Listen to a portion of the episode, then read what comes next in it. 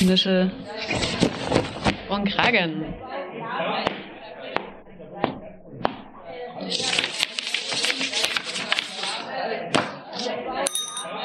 Ruhe bitte. Hier ist euer Podcast Nische und Kragen von Arbeit und Leben Sachsen. Willkommen, liebe HörerInnen. Hi. Ich bin Anna. Und ich bin Christine.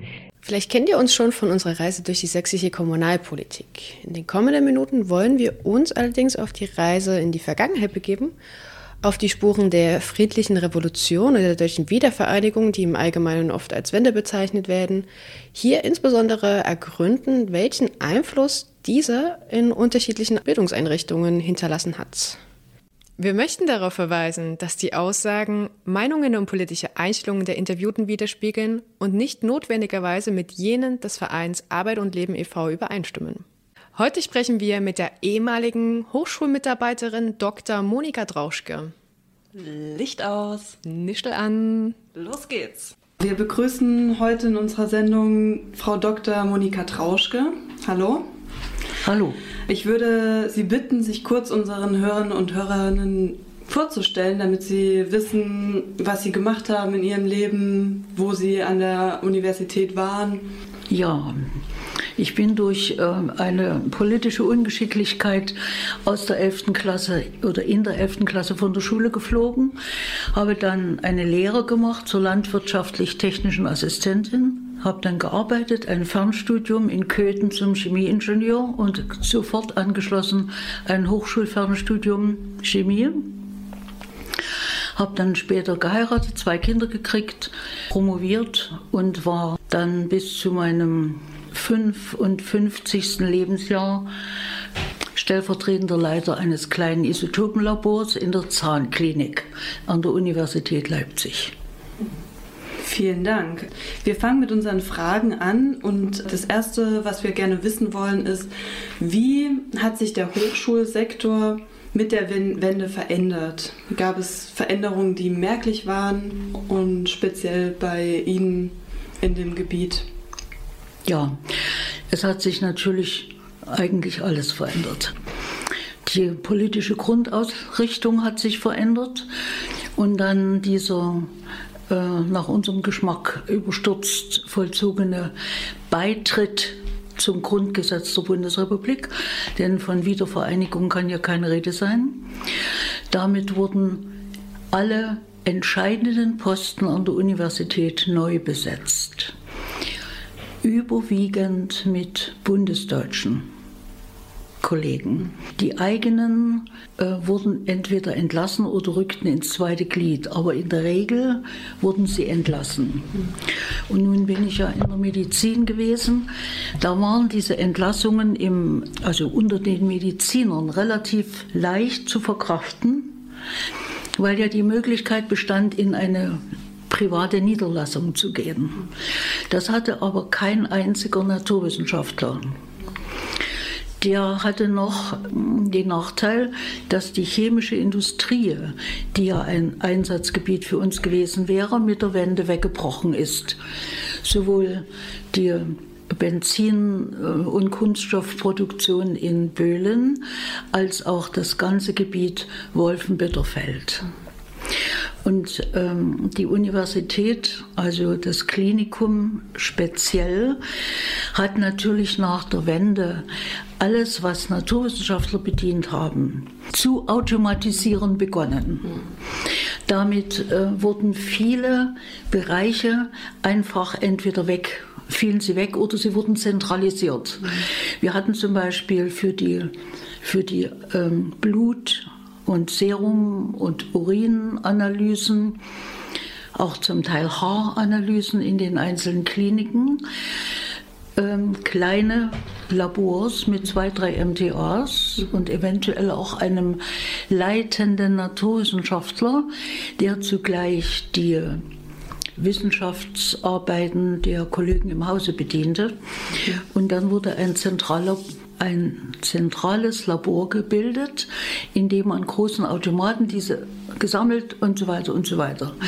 Damit hatten wir mehrere Dutzend beschäftigungslose medizinisch-technische Assistentinnen. Dazu kam noch etwas, ähm, dass natürlich die bundesdeutschen Professoren oder noch nicht Professoren, aber sie wurden auf einen entsprechenden Stuhl gehoben, überhaupt keine Vorstellung hatten, dass die dumme Ostfrau mit Kindern voll arbeiten will. Das fanden die also schon völlig pervers. Deshalb erhielten wir mit der Vorstellung von Umbesetzung oder Veränderung des Einsatzgebietes und so weiter von den Hochschullehrern wenig Verständnis. Ich persönlich hatte, wie gesagt, ein, ein kleines Isotopenlabor. Nun wissen Sie, dass 86 war Tschernobyl. Und danach wurde die Anwendung von Radioisotopen in der Forschung sehr zurückgedrückt. Nicht in der Diagnostik, also das Röntgen und die Radiologie, die behielten ihr großes, gut etabliertes Isotopenlabor, aber die kleinen Isotopenlabors wurden weitestgehend eingeschmolzen. Ich persönlich, ich hatte ein Riesenglück nach der Wende. Und zwar habe ich in der DDR 20 Jahre lang eine Gewerkschaftsgruppe geleitet. Das war ja überall so strukturiert, dass Produktionseinheiten oder also irgendwelche Einheiten eine Gewerkschaftsgruppe bildeten. Nicht immer eine Parteigruppe. Die war höher, also mit größeren. Aber eine Gewerkschaftsgruppe, denn eigentlich 100 Prozent waren Gewerkschaftsmitglieder. Und ich hatte immer so ein bisschen so einen sozialen Touch und mir hat das sehr viel Freude gemacht. Und in meiner Gewerkschaftsgruppe waren also vom Professor bis zu den Arbeitern in, in unserer Heizungsanlage und die Handwerker und die Stationshilfen, die waren alle in meiner Gruppe. Und das war schon manchmal ganz interessant. Aber die Erfahrungen, die ich da gemacht habe, führten dazu, dass ich als unmittelbar während der Wende am Klinikum ein Personalrat gebildet wurde, dorthin geschickt wurde. Und dort wurde ich dann sehr schnell Vorsitzender.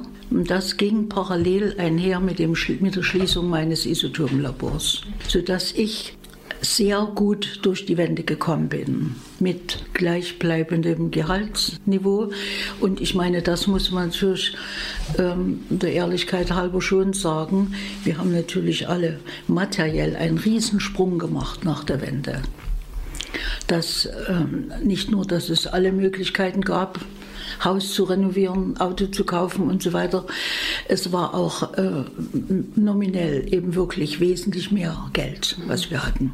Welche Begründungen gab es dafür, die Angestellten zu entlassen, die Führungskräfte auszutauschen? Ja. Naja, gab es eine offizielle? Systemnähe in wahrscheinlich nur einem verschwindenden Fall von Fachinkompetenz. Denn daran darf man nicht vorbeigehen, dass in der DDR bezahlt wurde nach Tarif. Und diese berühmten AT-Verträge, außertariflichen, die heute denen gegeben werden, die man ködern will und die man gerne hätte, obwohl sie nicht den, die Qualifikation haben, das war bei uns nicht etabliert. Und ja, im Wesentlichen Systemnähe. Welche Begründungen oder welche Faktoren spielten eine Rolle dabei, dass bestimmte Felder, bestimmte Sektoren einfach weggefallen sind? Naja, das war dadurch, dass die Universitäten neu strukturiert wurden, konnte man natürlich auch bestimmte Bereinigungen. Zum Beispiel ist eben in Leipzig die Landwirtschaft weggefallen. Und es ist dann aber wieder, also China-Kunde, fällt mir das Wort nicht ein. Die ist in Leipzig wieder eingeführt worden. Die hat es zu DDR-Zeiten nicht gegeben. Aber es, es hat natürlich auch Zusammenlegungen gegeben. Zum Beispiel die Biochemie mit der Chemie wurde dann mit der Zoologie oder Biologie wurde, wurde eine Fakultät und solche Dinge sind schon gemacht worden. Mhm. Aber innerhalb der einzelnen Bereiche erfolgte eine stärkere Differenzierung und auf diese Weise sind auch eine ganze Reihe neuer Lehrstühle entstanden.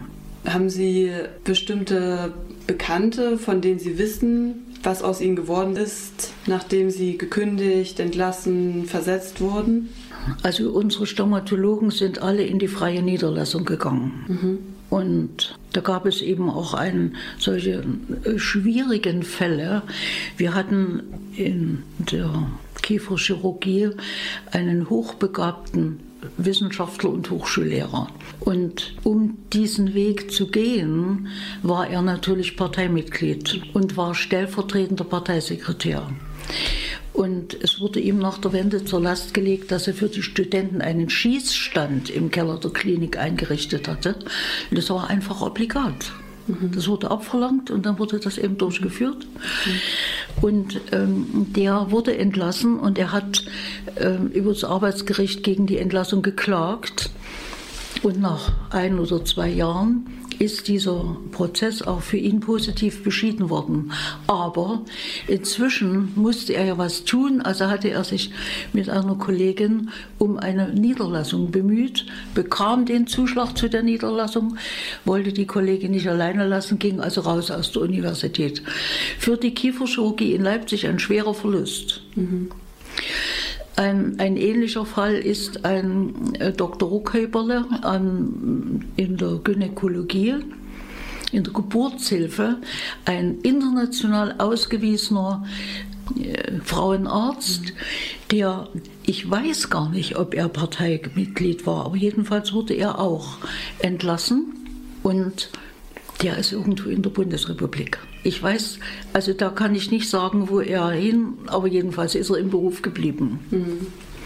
Aber wir kennen eben zum Beispiel aus der Anatomie die sehr zurückgeschnitten wurde, weil auch die Studentenzahlen erstmal reduziert wurden. Wir hatten weniger Mediziner, wir hatten ein Hunderter, ungefähr Hunderter Modell Stomatologie, das wurde auf 40 zurückgeschnitten, also brauchte man dort weniger Ausbildungsunterstützung und da waren natürlich auch Leute übrig, die wiederum keinen Facharzt hatten, um in die Niederlassung zu gehen, sondern es waren eben Wissenschaftler. Mhm.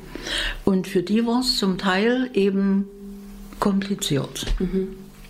Okay, vielen Dank. Gab es irgendwelche ähm, Anpassungslehrgänge oder Schulungen, die bundesdeutsche WissenschaftlerInnen dann an sie herangetragen haben? Und nee?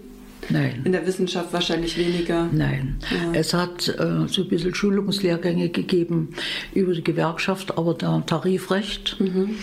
Aber, also das habe ich schon gelesen, also da kann, da ist mir nichts bekannt. Mhm. Es kamen auch sicherlich Mitarbeitende aus dem Westen. Können Sie ein paar Beispiele nennen, wie die Zusammenarbeit mit unterschiedlichen Personen aus der Bundesrepublik lief? Naja, eben unterschiedlich.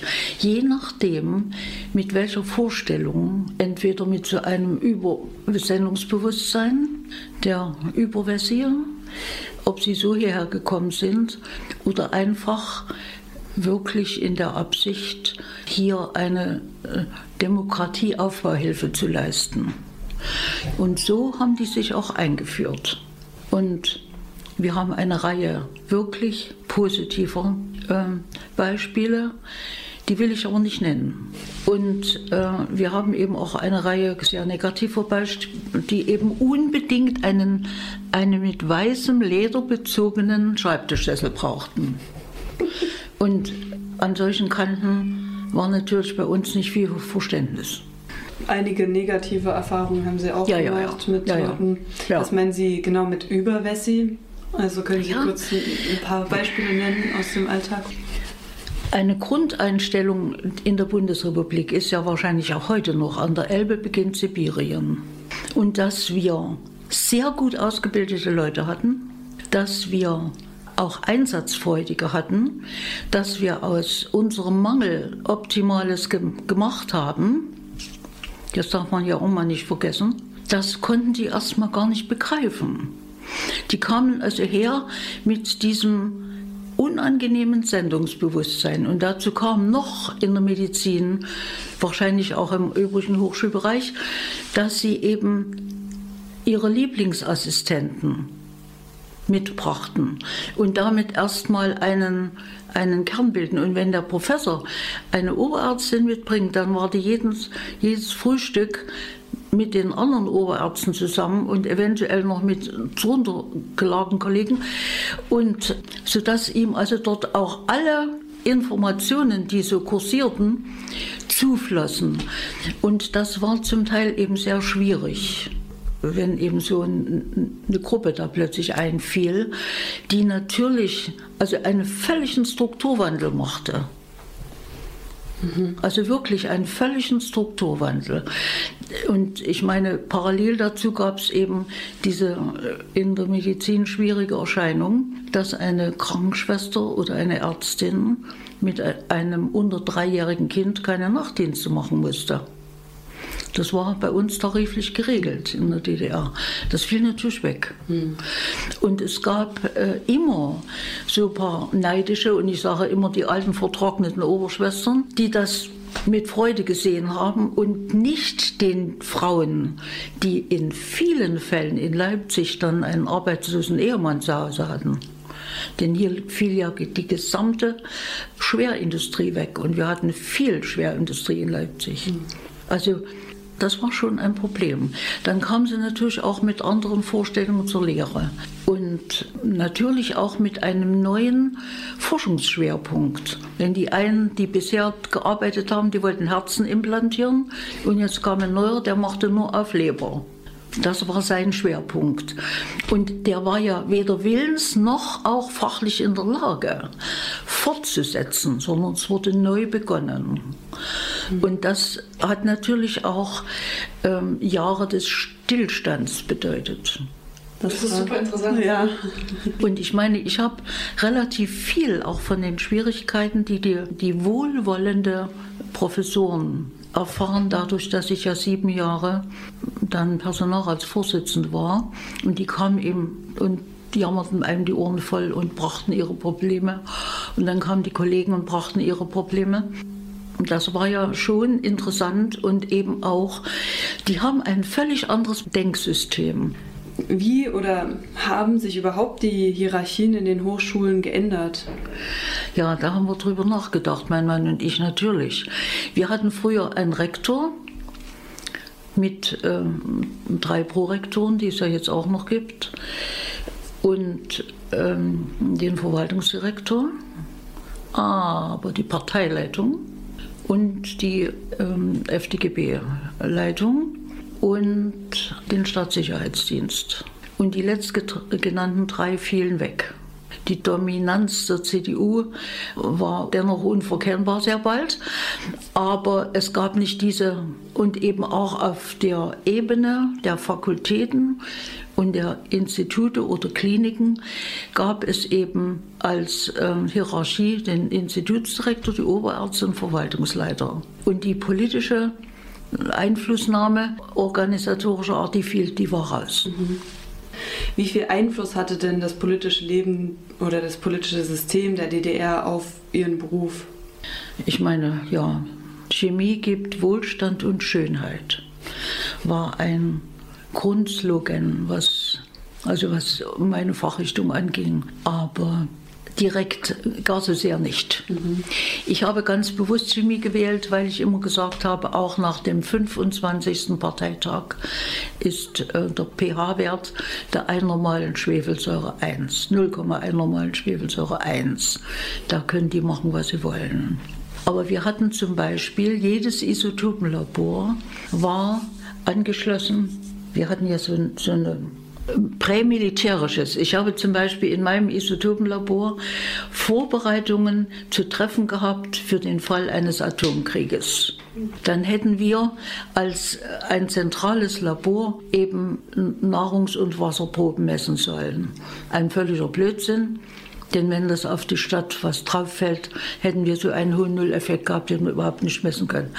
Aber man konnte sich nicht wehren, ähm, diese Dinge eben vorzubereiten, bestimmte Chemikalien und bestimmte Gläser und so ein bisschen was vorzuhalten. Und hin und wieder kam die auch mal, also jedenfalls so was Paramilitärisches, mhm. hatte schon Einfluss auf die einzelnen Berufe sowie eben die Kollektivierung auf den, auf den Beruf meines Mannes. Mhm. Sie haben auf allen Ebenen politischen Einfluss genommen, was sich ja heute nicht geändert hat. Sie machen es bloß nicht mehr so vordergründig. Sie hatten ganz am Anfang gemeint, dass aufgrund eines politischen Vorfalles ja. Sie aus der 11. Klasse geflogen sind. Wenn Sie gerne davon erzählen wollen, das würde mich auch noch interessieren. Ja, das, ja, das ist relativ einfach. Ich habe meine, meine Kindheit bis, bis 13 Jahre im Erzgebirge verbracht. Und das Erzgebirge war immer sehr evangelisch-lutherisch orientiert. Es war üblich, man ging in die junge Gemeinde und man ging in den Kindergottesdienst. Und ähm, dazu kam, dass mein Vater als Lehrer 1945 ähm, aus der Kriegsgefangenen oder 46 kommend entlassen wurde, weil er wiederum als Schulleiter nach langen Jahren des Bettelns sich darauf eingelassen hat, eben NSDAP-Mitglied war und äh, aus seinem Beruf flog. Und damals war die Vokabel Umschulung und Qualifizierung überhaupt noch nicht geformt. Das war überhaupt nicht.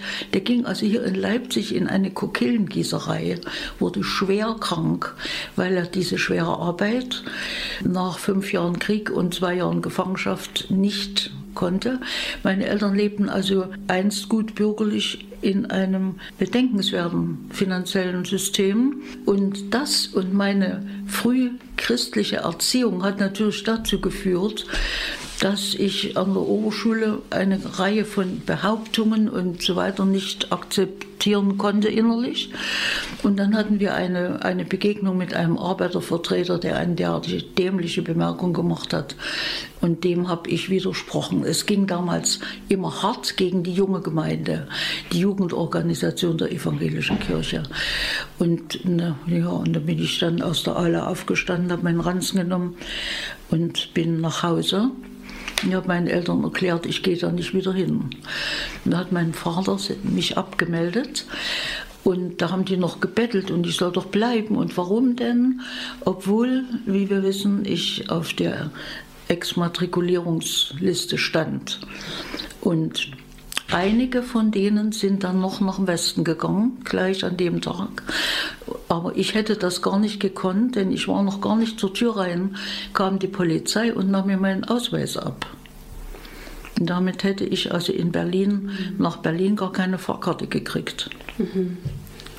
Also das war schon, äh, das waren schon ein paar interessante Tage.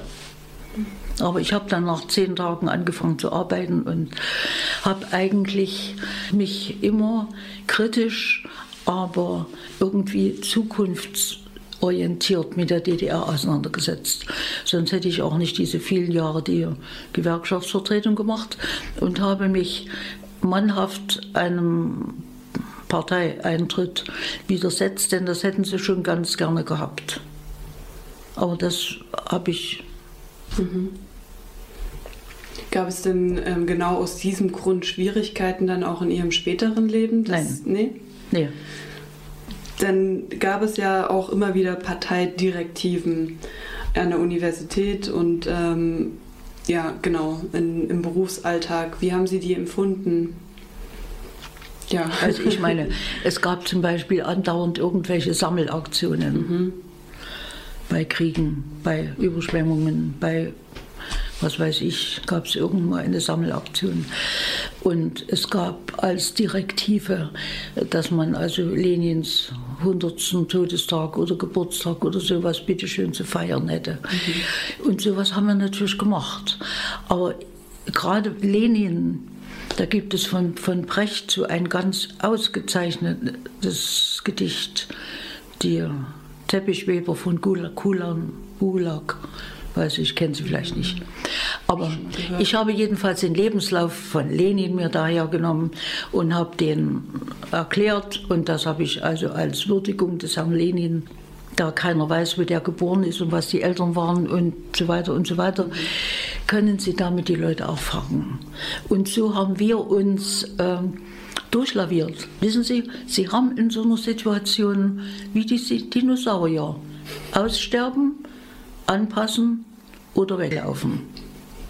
So. Und wir haben uns, ohne uns zu verkaufen, eben angepasst. Wir hatten dann zwei Kinder, die sollten ja auch was werden. Die musste man also auch so ziehen und lenken, dass die eine Delegierung zur Oberschule kriegten. Mhm. über Leistung, über Verhalten, über eine vertretbare politische Meinungsäußerung und so. Ich bin also heute noch Mitglied der Kirche und ja, mhm. es konnten nicht alle weglaufen. Welche Rolle spielte Ihr Beruf in Bezug auf die Ideologie der DDR? Hat sich das mit der Wende verändert und wenn ja, wie? Ja, der Chemiesektor war schwerindustriell mhm. und damit auch sehr exportorientiert. Die Filmfabrik Wolfen hat Röntgenfilme tonnenweise in die Bundesrepublik exportiert.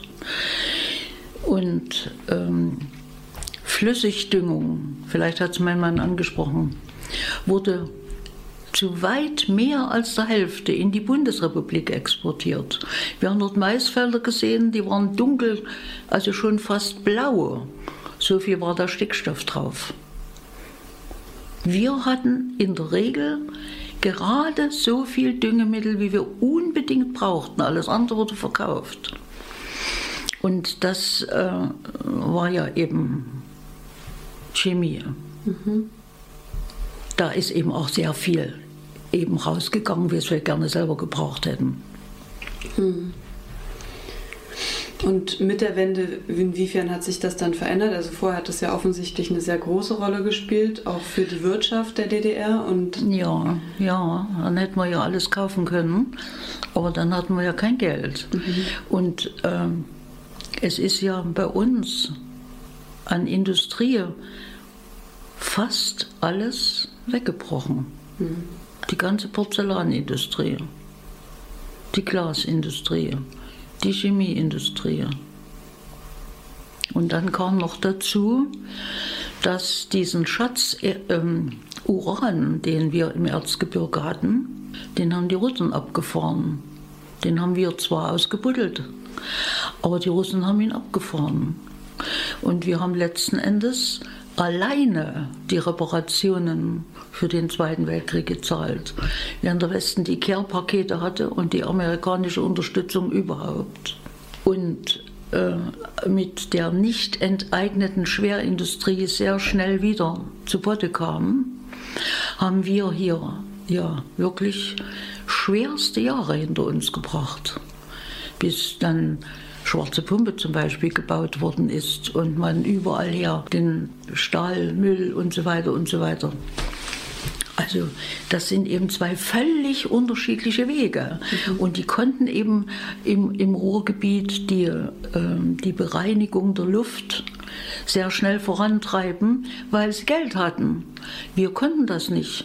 Wir haben bis zur Wende, wenn es im Herbst der Nebel kam, schmeckte hier alles nach Schwefel. Die Autos waren immer stumpf. Dafür hatten wir keine Phytophthora, wir kriegten Tomaten groß, wir hatten keine Schnecken, wir hatten zum Beispiel auch keine Sitzkarblattlaus. Das haben wir alles nun jetzt, seit wir keinen Schwefel mehr im Nee, das, also ich meine, ich will das gar nicht so werten, aber es sind Tatsachen. Es sind Tatsachen. Und dass die negativen Erscheinungen dieser, dieser schrecklichen Umwelt hier im, in der Leipziger Tieflandbucht und Bitterfeld-Wolfen, dass das weg ist, ist natürlich ganz schön. Aber die hatten auch an die 100.000 Arbeitslose von jetzt auf nachher. Das ist ganz schön, wenn sie wieder einen Baum vor der Tür haben, aber nichts zum, kein Geld, um sich einen neuen Fernseher zu kaufen oder so. Gab es während der Wendezeit einen Moment bei Ihnen, Sie meinten ja vorhin, es war mehr oder weniger Glück, dass Sie so reingerutscht sind in diesen Personalrat ja. ähm, Vorsitz, als Vorsitzende. Gab es bei Ihnen einen Moment, wo Sie gedacht haben, hm, jetzt kommt die Wende, sieht es bei mir dann nachher mit, mein, mit meiner finanziellen Sicherheit, mit meiner, ja, mit meinem Lebensalltag immer noch gut aus? Also gab es Momente der Angst, der Sorge? Nein, anfänglich nicht. Mhm. Denn wir wussten ja nicht, was auf uns zukommt. Mhm. Wir wussten überhaupt nichts. Wir haben zum Beispiel nicht geahnt, dass äh, diese äh, hochgelobte Demokratie ein Gesetz macht, aber morgen die erste Novelle. Und das war ein ganz wichtiger Faktor, der völlig vergessen wird, das war, ich sage immer, wir hatten wenig, aber das mit Sicherheit. Mhm. Mehr kann man fast nicht dazu sagen. Und wenn die eben einen Parteitag gemacht haben, die SED, dann stand es morgen in der Zeitung. Dann habe ich den Zettel genommen, habe den gelesen und in der nächsten Gewerkschaftsgruppe habe ich die Veränderung verkündet. Inzwischen hatte die CDU, die LPD, die DPD, dann hatten wir noch die NPD, die hatten alle schon lange Hurra gebrüllt, wie gut das ist, was die SED da gemacht hat. Und dann war das so, Punkt, aus, Schluss. Vielleicht haben wir nach drei Jahren gemerkt, dass irgendwo was vergessen worden ist.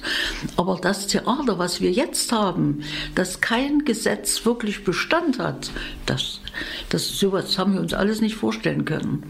Wir haben 123 Gewer nein, Krankenvertretungen in Deutschland. Wir hatten eine. Eine. Das war alles gar kein Thema. Man wusste genau, sechs Wochen kann man krank sein mit Lohnfortzahlung, dann kriegt man Krankengeld, weiß man wie viel, wie lange. Auch nicht, dass wir uns um, um die Rente kümmern müssen. Es gab keinen Aktienhandel in der DDR. Auf diese Weise, das Gehalt kam aufs Konto, da gab es 3,2 Prozent Zinsen und es gab auch keine Kreditierungen. Wenn Sie kein Geld hatten, konnten sie sich kein Auto kaufen. Abgesehen davon. Ich meine, wenn man acht Jahre gespart hat, hatte man. Und sie hatten alle ein Auto. Also die Vorstellung, es gab keine Autos, absoluter Unsinn. Aber es gab zum Beispiel das Phänomen, dass sie nach drei Jahren einen Trabant zum Neuwert verkaufen konnten. Wenn sie also einmal so eine Kiste gekauft hatten, brauchten sie immer nur Ergänzungsbeträge. Hm. Das, ich meine, das war schon besonders. Mhm. Jetzt mal auf die Wende speziell. Welche Gefühle löste die Wende bei Ihnen? Eine große Euphorie. Muss man ehrlich sagen.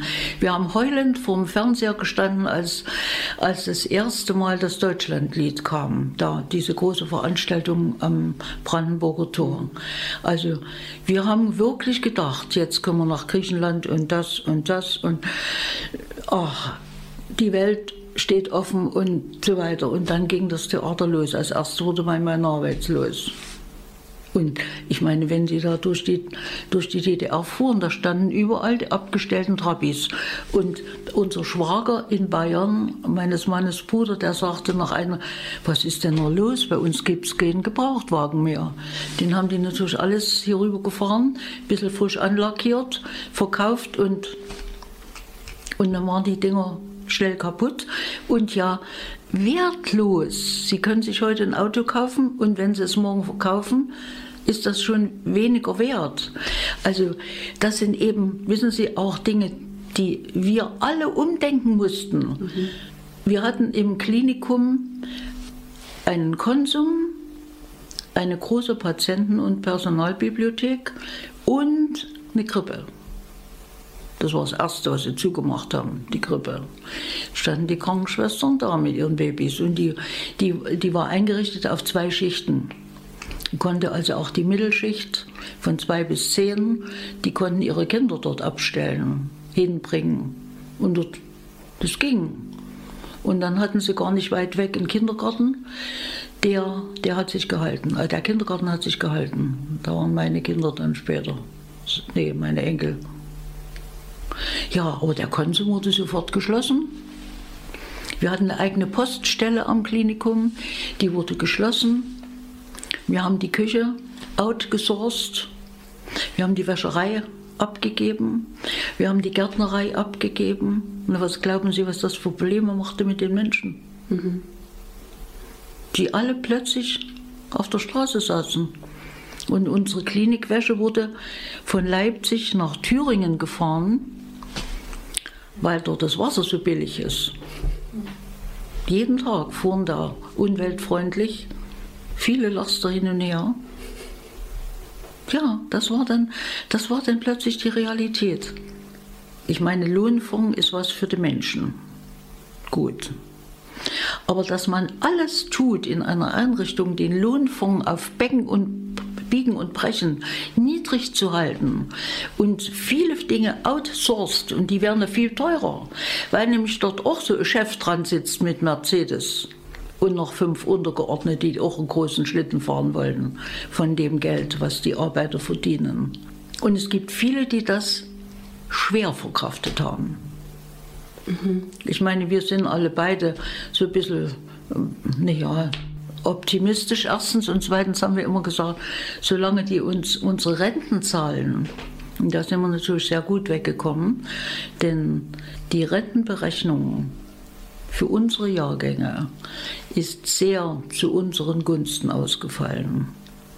Denn wir hatten ja in der DDR wurde Rentenbeitrag gezahlt, 10 Prozent bis zu 600 Ostmark ein Monatseinkommen. Und wenn man da drüber war, musste man nicht mehr bezahlen. Wir haben in den letzten Jahren dann, ist also so eine Art I-Rente eingeführt worden. Da hat man das gesamte Gehalt zu 10 Prozent und das hat uns natürlich schon noch was gebracht. Und wir haben ja nur beide in der Bundesrepublik noch ein paar Jahre arbeiten können und auf diese Weise vergleichsweise vorzügliche Renten. Mhm. Und solange, sagen wir immer, solange die uns die Renten zahlen und für die Kinder da noch was übrig bleibt, wollen wir mal ganz zufrieden sein. Und wir, wir sind es ja auch, aber insgesamt muss man schon sehen, dass es eine, ein Umbruch war, den die, der, der Bundesbürger sich nicht im entferntesten vorstellen kann. Mhm. Hat der Systemwechsel, also wirklich ab 90, ab der Wiedervereinigung, Ihren Berufsalltag außer dass sie auch eine andere Stelle hatten im Grunde. Aber gab es wirklich in ihrem System, Berufsalltag Veränderungen durch den Systemwechsel? Also in dem Berufsalltag eines Chemikers. Mhm. Naja, das Sachgebiet ist eigentlich relativ neutral. Mhm. Und sicher wird es in vielen, in den meisten Fällen auch eine Veränderung des Produkts gegeben haben, das sie herstellen. Also bei mir wäre es Wegfall des Arbeitsplatzes gewesen. Mhm. Dass das Isotopenlabor aufgelöst worden wäre. Und eben wenn dann eine zunehmende Hinwendung zur Automatisierung. Mhm. Das ist schon eine ganz, ganz wichtige Sache. Mhm. Und ich meine, wir haben ähm, damals ja noch keinen Computer an jedem Arbeitsplatz gehabt. Und, aber ich meine, das hat sich ja auch, das ist in, vor 30 Jahren auch in der Bundesrepublik noch nicht so ausgeprägt gewesen, wie das jetzt ist. Aber ich würde sagen, nein, weniger wie, wie meinetwegen im Buchhandel oder was weiß ich, an die, die Produktion anderer Produkte. Mhm. Gab es auch andere Konzepte und Theorien oder hat sich das nur auf andere beschränkt? Nein, hm. in den Naturwissenschaften kann man andere Aufgabenfelder aufnehmen. Äh, das hat eigentlich nichts mit der Wende zu tun, sondern mit der industriellen Entwicklung und dem veränderten Bedarf an Grundstoffen. Das ist aber ein bisschen was anderes. Mhm. Also, wenn ich Theologe wäre oder Philosoph oder Psychologe oder so, dann würde ich sagen, ja, aber vielleicht andere Themenfelder, andere Materialien, aber im, im Prinzip nicht. Mhm. In der Universität wurden ja auch häufiger Ausflüge gemacht. Hat sich das vielleicht auch geändert? Na, absolut. Es wird doch heute niemand mehr einen Kollektivausflug machen. Das war eine, eine, heilige Sache.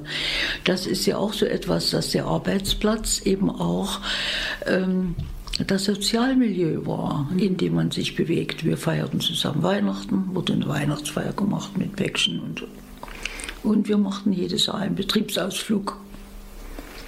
Und dazu gab es von der Gewerkschaft ein bisschen Geld.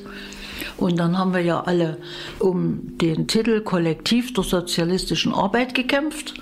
Und wenn man den gewonnen hat, diesen Krieg, oder den Sieg errungen hat, dann gab es, glaube ich, 600 Mark.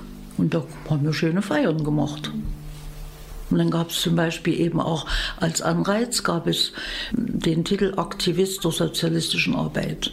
Und ich habe es zum Beispiel eben jedes Jahr geschafft, zum Frauentag und zum Tag der Republik eine Kollegin oder Kollegen zum Aktivisten durchzukriegen. Aber das musste man denen natürlich sagen und musste dann sagen, so, nun machen wir das und das und das ein bisschen besser oder so. Oder sag mal, was du überhaupt machst. damit man einen entsprechenden Antrag stellte.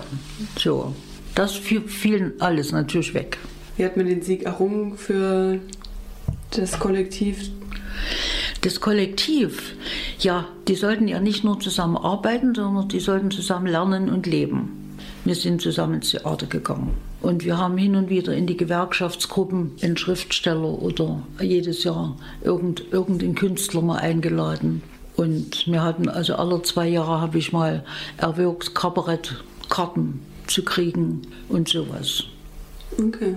Und dieses Kollektivgefühl, dieses Zusammenhaltsgefühl und dass die Arbeit so ein bisschen auch Lebensalltag ist, inwiefern ist das weggefallen? Also weil plötzlich das Heben und Stechen losging. Hm. Das ist ja, das ist ja das Wesen dieser Gesellschaft. Und das hat man eben auch im Beruf gemacht. Das geht damit los, dass es, dass es äh, wohl mehr oder weniger verboten ist, dem Kollegen zu sagen, wie viel man verdient. Das war bei uns kein Thema. Da gab es einen Zettel, da stand es genau drauf, was die Krankenschwester mit zehn Dienstjahren und dem Ausbildungsgrad verdient. Da braucht man sich keinen Kopf machen.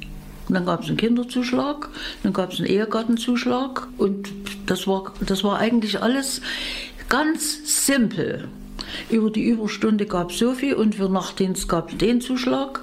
Und ich meine, schauen Sie, äh, die DDR hatte natürlich auch Strafgefangene und die wurden irgendwann mal entlassen. Und da wurde nicht hinter denen das Tor zugeschlossen, sondern die wurden irgendeinem Kollektiv zugeordnet. So. Und da habe ich immer mal, wir hatten ja in der Klinik diese Stationshilfen und die Reinemacher Frauen. Und da war immer irgendein oder zwei solcher Strolche drunter, solche Strafentlassene, meist junge Frauen. Naja, und da sind wir dann, wenn die eben nicht kamen früher, da sind wir dreimal hintereinander hingefahren, haben die aus dem Bett geholt und haben gesagt, so, wenn ich arbeite, kriegst du kein Geldschluss. Und dass es keine Arbeitslosenunterstützung gab und kein Hartz IV, was so schön bequem ist, mussten die irgendwann, mussten die und es war eben auch die, irgendwie die politisch gewollte Aufgabe eines Kollektivs, solche Leute zu resozialisieren. Ob das immer gelungen ist, ist eine ganz andere Frage. Wir haben jetzt auch viel von Vergleich gesprochen und wir, uns interessiert besonders der Begriff Freiheit, der ja oft ähm, in der DDR sehr unterschiedlich betrachtet mhm. wird. Wie frei fühlen Sie sich heute das ist ein dehnbarer Begriff mit der Freiheit. Sie können heute überall alles sagen, ändert sich trotzdem nichts. Sie konnten in der DDR auch überall alles sagen, wenn sie wüssten, wen sie um sich haben. Das Kultivieren eines intimen Freundeskreises, das war hochentwickelt. Also das soll man mal nicht unterschätzen. Eine Kollegin unserer Tochter hat mal eine Ausstellung gemacht, Zäune in der DDR. Es gab ja keine Zäune, das zu kaufen. Latten gab es nicht, solche Metalldinger gab es nicht. Also aus was die Leute Zäune gebaut haben. Aber das war überall Ausdruck, hier und ab hier ist meins. Und absolut meins. Und deshalb ich habe zum Beispiel immer gesagt, in Gottes Namen verzichte ich auf eine Besichtigung des Kölner Doms, wenn ich und meine Kinder nur bis an ihr Lebensende keinen Krieg erleben. Vielleicht ist das ein bisschen harmlos, ein bisschen weit unten angesiedelt. Aber ich habe einen Krieg erlebt, unsere Eltern haben zwei Kriege erlebt. Und was das bedeutet, das kann sich einer mit ohne Krieg nicht vorstellen. Hier lagen mal alle Fenster im ganzen Haus samt Rahmen im Zimmer, weil hier zwei Häuser weiter eine Sprengbombe niedergegangen ist. Ja, aber ich meine, natürlich haben wir uns gefreut, dass wir reisen konnten. Mhm. Wir haben uns gefreut, dass wir alle Literatur zugänglich war. Das, das war ja auch so eine Sache. Es gab ja äh, fast alle Titel, aber da mussten Sie schon einen guten Buchhändler kennen, wenn Sie die kriegen wollten. Oder sagen wir mal, selbst bei Thomas Mann, Gesamtausgabe, war das so, dass man jemand wissen musste. So. Und dieses Warte nur, ich kenne einen, der kennt jemanden und der besorgt dir das. Und wissen Sie, wenn Sie nachmittags um vier bei jemandem geklingelt haben, da konnte der nicht in die Tanke gehen und drei Schnitzel kaufen. Sie mussten also immer eine ordentliche Vorratswirtschaft betreiben. Und das hat eben die DDR-Frau gemacht. Man hatte eben was zu Hause. Also meine Eltern haben goldene Hochzeit gefeiert mit 20 Leuten und war alles da, was man so braucht, wie in der Sowjetunion. Die haben zwar nichts, aber wenn sie da hinkommen, brechen die Tische. Und so schlimm, das ist nicht unsere Mentalität. Aber man musste sich einrichten. Es war eben einmal in der Woche der Laden bis um 8 auf, ansonsten bis um 6 und sonnabends bis um 1, Punkt.